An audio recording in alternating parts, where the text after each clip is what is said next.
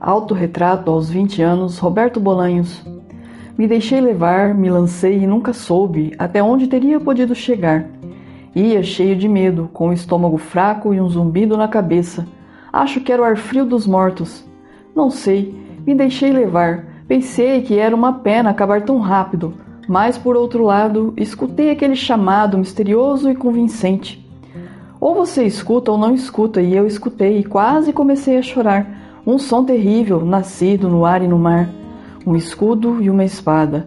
Então, apesar do medo, me deixei levar, encostei o meu rosto no rosto da morte.